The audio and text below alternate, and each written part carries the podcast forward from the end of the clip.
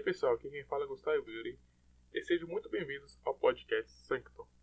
Oi pessoal, aqui quem fala é Maria Gabriela e no episódio de hoje estaremos relembrando um pouco sobre toda a trajetória dos jogos eletrônicos na história da nossa sociedade e como ela influenciou e ainda influencia em nossa cultura. Inegavelmente, os jogos eletrônicos têm sido vistos e aceitos cada vez mais na nossa sociedade. O próprio dialeto atual já envolve, além de outros aspectos culturais, diversas referências aos jogos em si. Por isso, mesmo que para algo simples como entender a linguagem de um jovem, é necessário estar atualizado de alguma forma. O crescimento dos jogos tem sido tão significativo que hoje em dia já é possível até mesmo trabalhar e viver com isso. Indústrias de diversos nichos, mais do que nunca demonstram interesse nessa área. Até mesmo as grandes, como a do futebol, com times famosos como o Corinthians, já entraram nesse rumo, ingressando como equipe profissional no jogo Battle Royale Free Fire. Porém, nem sempre foi assim. Para muitos, ainda hoje em dia, os jogos não passam de discreção, perda de tempo e entretenimento barato, que não leva a lugar nenhum. Mas isso tem diminuído conforme a ignorância se reduz e sua presença se torna algo mais notável no dia a dia. Após muitas discussões, criou-se o conceito de que o primeiro jogo eletrônico criado foi o Tennis Programming, ou Tennis for Two, em 1958, pelo físico Wayne Higginbotham. Era um jogo simples, jogado em osciloscópio, máquina mais antiga que o computador, diga-se de passagem, que se constituía basicamente em uma bola rebatida pelas linhas presentes na tela. Se o jogador errasse, poderia resetar o jogo. Já em 1961, o jogo foi criado por um grupo de pesquisadores no Massachusetts Institute Technology, abreviado para MIT, denominado Spice War, que se baseava na condução de naves por parte do jogador para enfrentar outras naves inimigas esse já sendo jogado em um computador. Alguns anos mais tarde, em 1971, tivemos a criação do primeiro console e logo tivemos a primeira máquina fliperama, que possibilitaram que os arcades pudessem existir e se desenvolver como são hoje. Com isso, vieram uma nova versão de jogos Space War e outros novos jogos, como Pong, criado por uma das maiores e mais conhecidas empresas de jogos eletrônicos atualmente, a Atari, que viria mais tarde desenvolver outros jogos famosos como, por exemplo, Asteroids, Pac-Man, Mario Bros. e Donkey Kong. Em consequência aos crescimentos dos jogos, nos anos 80 teve o lançamento da revista Computer and Video Games, que incentivou a criação da primeira comunidade gamer. E ainda na década de 80 e começo da década de 90, foram lançados outros consoles como o Super Nintendo, Sega Mega Drive e, por fim, o Game Boy. E na década de 80 teve o lançamento da franquia de jogos famosos até hoje como Zelda e Super Mario. A década de 90 foi um grande marco para a evolução dos games, onde ocorreram vários lançamentos de novos consoles, como Nintendo 64, Sony PlayStation e Saga Saturn. Ainda na década de 90 foram lançadas outras franquias de grande sucesso, como Resident Evil e Doom. Resident Evil teve sua franquia iniciada em 1996, sendo um dos grandes sucessos da Capcom, contando com sete jogos originais. Seu último jogo lançado foi em 2021, Resident Evil Village, que é um jogo muito emocionante, divertido e, claro, Haverão partes que irão causar um certo medo, mas isso melhora sua experiência, pois quem não gosta de uma pitada de terror? Ainda mais em um jogo onde você pode combater zumbis e monstros. Não se esqueça da incrível história e gráficos são notáveis e detalhados. Também temos o Doom, que até hoje é lembrado através de memes, mas também por sua gameplay extremamente brutal, que foi um dos motivos para seu grande sucesso. Seu último jogo lançado foi em 2020, o jogo o Doom Eterno, considerado um dos maiores jogos do ano. Nos anos 2000 foi onde os jogos tiveram uma enorme evolução, onde os gráficos, design dos personagens e mapas evoluíram além do esperado. E também teve um grande lançamento do jogo God of War, que é uma das franquias de jogos mais amada pelo público, que hoje em dia conta com oito jogos trazendo sua incrível história junto com uma gameplay que é surpreendente e emocionante. Com a evolução dos games, obviamente novas tecnologias serão incrementadas. Uma das tecnologias mais conhecidas são os equipamentos VR, abreviação de Virtual Reality, ou realidade virtual, chamados assim justamente por criar uma imersão maior nos games. Não se limitam somente à tela de jogo, permitindo estímulos visuais, auditivos e motores. Esses equipamentos contam com óculos, botas, coletes e headsets, que são fones de alta qualidade. Para os visuais dos jogos temos Anisotropic Field Ring, um método de corrigir texturas e criar imagens de alto nível também temos o Ray Tracing, um algoritmo que cria uma iluminação das imagens em tempo real, permitindo um cenário mais realista. A tecnologia Anisotropic Filtering, abreviada para AF, é responsável por melhorar a qualidade gráfica em superfícies inclinadas. sendo feito para substituir o bilinear e o trilinear filtering, que amenizavam somente os embaçados dos jogos. O EF funciona em diferentes níveis de filtragem. Esses níveis variam entre 2 a 16 vezes, sendo que quanto maior o nível, mais nítida é a imagem. O Ray Tracing permite criar diversos efeitos de luz, sombras e reflexos em tempo real. Esse método é utilizado pelo algoritmo, ou seja, faz com que a luz trace um trajeto até encontrar um objeto onde possa refletir, sendo muito usado de maneira tridimensional. A tecnologia PixX, que foi desenvolvida pela empresa Ageia e posteriormente adquirida pela Nvidia, consiste em cálculos físicos para monitoramento e motores, se aproximando cada vez mais da realidade com polígonos de alta resolução. As simulações dinâmicas vão aperfeiçoar as reações de cada elemento de acordo com o momento. Por exemplo, a influência do vento, a correnteza da água e até mesmo algumas dinâmicas dos próprios personagens. Hoje em dia, cada vez mais pessoas estão entrando no rumo dos jogos e gameplays, criando um grande aumento nos jogos indie e plataformas de streaming. Assim como jogos do passado vieram evoluindo com o tempo, muitos estão sendo aperfeiçoados com como jogos retrôs, que estão sendo trazidos de volta com melhorias gráficas e jogabilidades incríveis.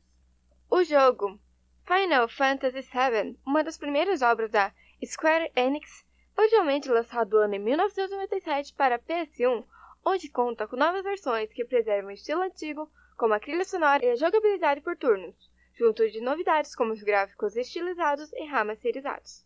Quando falamos de clássicos sendo revividos, não podemos deixar de lado Sonic, criado pela SEGA. Ele continua fazendo sucesso até hoje. Foi originalmente lançado em 23 de julho de 1991 com o nome de Sonic the Hedgehog, que ainda é considerado um dos melhores jogos de todos os tempos. Hoje em dia, ele conta com aproximadamente 175 jogos e versões, e versões lançadas. O mais recente é Sonic Fortress, que está por vir em 2022. Dando sequência na nossa lista de novidades, voltamos a falar de Resident Evil. Ele foi um jogo muito adorado pelos fãs. Já é de se esperar que haja diversos remakes. Para quem não sabe, remakes são releituras feitas de jogos através dos fãs, sendo lançados para que várias outras pessoas possam jogá-lo. A equipe Resident Evil, abreviada para ROE, está com um novo projeto em andamento de Resident Evil, o primeiro jogo da série. Esse remake conta com câmera em terceira pessoa, junto da jogabilidade que lembra Resident Evil 2 e 3, além de diversos adicionais na história. Também são responsáveis por o remake Resident Evil Code Veronica, com previsão de lançamento para 2022. Ambos estão sendo criados paralelamente, mas nada que comprometa o lançamento de ambos. Mas já há uma outra versão de Resident Evil 3, Outro remake, dessa vez produzido pela Unreal Engine. Esse remake já tem sua versão alfa disponível, contando com câmera de terceira pessoa e câmera fixa.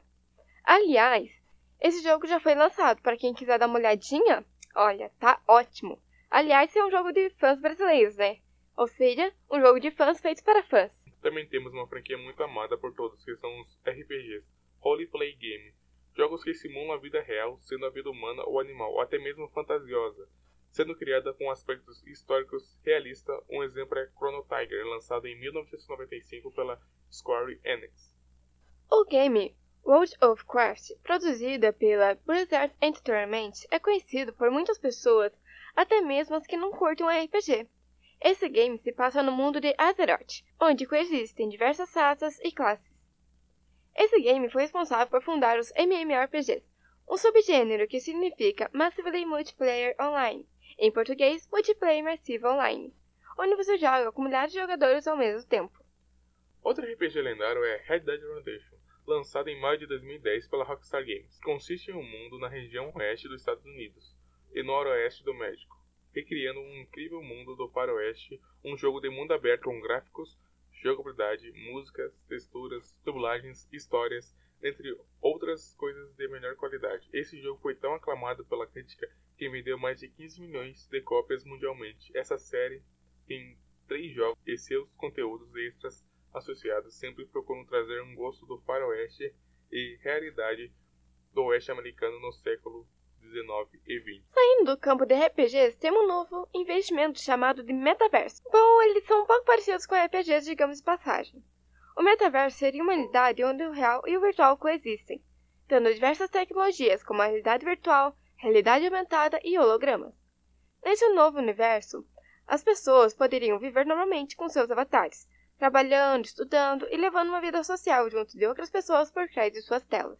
O jogo Second Life, lançado pela Light Lab em, 2010, em 2003, tentou criar algo parecido com um metaverso baseado nos Estados Unidos. Nos Estados Unidos, o game era um ambiente virtual que simulava a vida real, portanto não conseguiram realmente recriar o real e o virtual lado a lado, pois não foram capazes de criar uma economia digital que permitiria ganhar dinheiro e ter propriedade virtual. Outros jogos como Minecraft, Fortnite e Roblox também têm uma pitada de metaverso, pois recriam um mundo real e seus estilos permitindo a interação entre seus jogadores. Atualmente temos o Axie Infinity, um projeto que mais se aproxima do metaverso. Esse jogo tem como moeda local o Axie, com uma valorização de 18 mil por cento no final de 2021. O jogo apresenta personagens Axies NFTs, onde jogadores podem comprar e negociar no metaverso. Também há diversos imóveis virtuais que chamaram muita atenção ultimamente. Mas assim como diversas moedas do metaverso, a Axe é baseada em blockchain, Ethereum, ou seja, as taxas de transação podem ser bem altas. Todos esses desenvolvimentos, tecnologias, games, realidades alternativas, é quase impossível não ter um jogo favorito, não é mesmo? Então, nosso caro ouvinte, qual jogo nos últimos tempos te chamou mais atenção?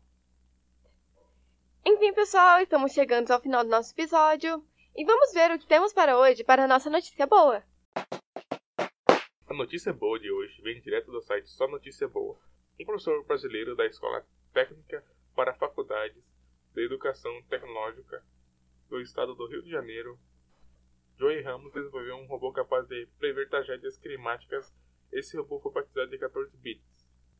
Esse automato, ainda em fase de testes, tem condições de evoluir para uma unidade capaz de servir como base meteorológica acompanhar as condições do clima, do solo e, com as devidas habitações físicas, ser utilizado para analisar até mesmo o calor embaixo da Terra e, consequentemente, para o salvamento de pessoas soterradas, por exemplo, afirmou o professor. Joey montou seu robô através de peças recicláveis e motores comprados. O robô agora está indo para sua segunda fase, onde será programado e treinado para prever as tragédias através da análise da superfície, além de também ser treinado para plantio de árvores em áreas desmatadas. Bom, pessoal, nesse episódio a gente viu vários jogos, diferentes termos, tanto como aqueles tecnologias, VFs, que muitos de nós não conhecíamos até hoje e que muito poucos têm acesso. Mas eu espero que todos algum dia possam uh, esclarecer essas experiências, pois é algo muito incrível e surreal. Não se esqueçam de nos acompanhar nas nossas redes sociais Estamos presentes em todas. Instagram Podcast Sancton, Twitter Sancton, underline F, Facebook Podcast Sancton. Sancton, Sancton no Santuário de 10. 10.